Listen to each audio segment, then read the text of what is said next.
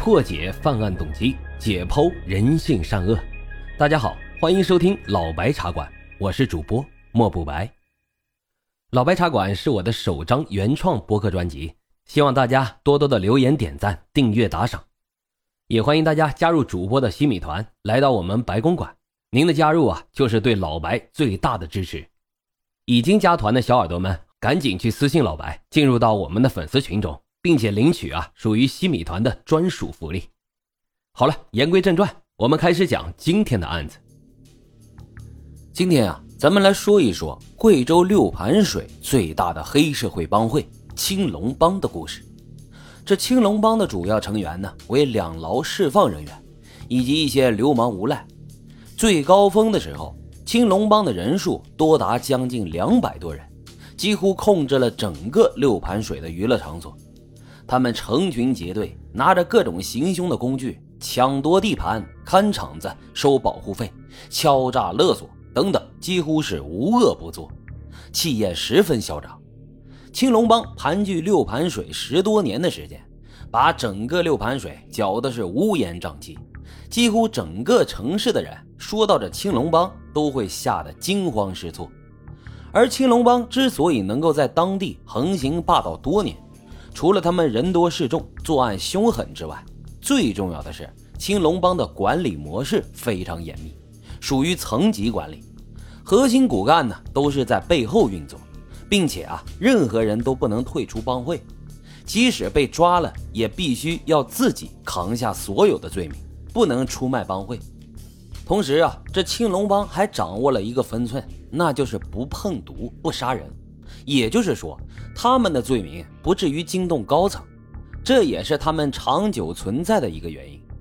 久而久之呢，青龙帮就成了唯一一支敢于当地警方抗衡的地下黑恶力量。更加嚣张的是，他们竟然肆无忌惮地闯入民警的家，对警务人员实施殴打，嚣张气焰可以说不可一世。那么，这青龙帮究竟是如何发展起来的？他们又做了哪些大案？又是如何最终被捣毁的呢？接下来，老白就带着大伙儿来详细的聊一聊贵州青龙帮的故事。说起这帮派呀，那咱们就必须要从帮派的创始人，或者说这个帮主开始说起。这青龙帮的创始人呢，叫做赵元良，小名叫做赵青龙，这也就是青龙帮名字的由来。赵元良，一九六九年生于贵州六盘水。从小呢就是一个打架斗狠的主，并且还学过武术，自然这打架斗殴、小偷小摸那是常有的勾当。因此他多次被父母甚至被警方教育，但是因为那个时候年纪还小，加上呢也没有造成什么严重后果，所以一直以来他都没有受到严厉的惩罚。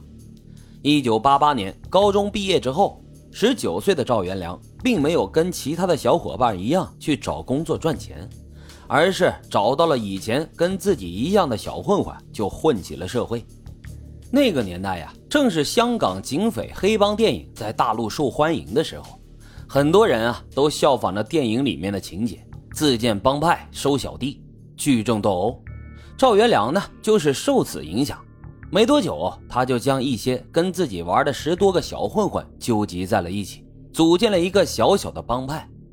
因为这赵元良从小学过武。并且一直打到大，在圈子里面本来就小有名气，所以赵元良自然而然的就成为了他们团伙的帮主。因为赵元良的小名叫做赵青龙，因此他的帮派就被称为了青龙帮。而同样心狠手辣的李振华被封为了副帮主。之后，这十多个人就开始干一些偷鸡摸狗的勾当，他们在自己的小地盘上打架斗殴，调戏妇女。收取一些商家的保护费，甚至在大街上明目张胆地抢劫钱财，如果不给，上去就是一顿奥利给。他扬言，如果要是敢报警的话，等到自己出来后一定会报复他。以至于很多被他们抢过的人只能自认倒霉，没有一个人敢去报警。不过，虽然没有人敢报警，但是他们的恶行还是很快就被当地警方给注意到。一九九零年。当地公安机关对赵元良的青龙帮进行了清理，他们十几个成员悉数被抓获。因此这赵元良一伙被判处了三年有期徒刑。一九九三年出狱后的赵元良，并没有因为被判刑而有所改变，反而胆子呢却变得越来越大。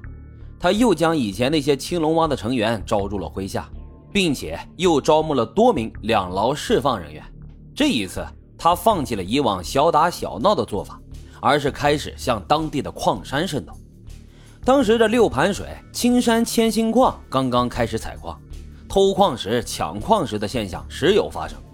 知道这个情况后，青龙帮就主动找到了矿主，表示啊要为矿上提供安全的保障。说白了呢，那就是勒索老板呗。这老板虽然不情愿，但是碍于他们的恶行，也只能乖乖的给钱消灾了。后来，青龙帮就顺势控制了矿石的销售环节。当时这青山矿每隔一段时间就会以拍卖的方式来对矿石进行定价销售，而在矿石拍卖会上，赵元良一伙都会帮一些出钱的老板进行竞拍。只要赵元良竞拍喊了价。其他人都不敢跟他去竞选，因为一旦惹怒了赵元良，就会遭到青龙帮的疯狂报复。曾经啊，有一个竞拍者就没有给青龙帮面子，他仗着自己啊也有一些道上的背景，便出价高过了青龙帮，进而呢就竞拍成功了。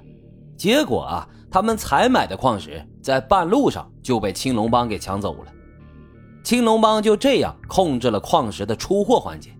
而自从青龙帮控制了青山矿的销售之后，他们就取得了非常不错的经济效益。随着经济能力的增强，青龙帮的胆子也是越来越大。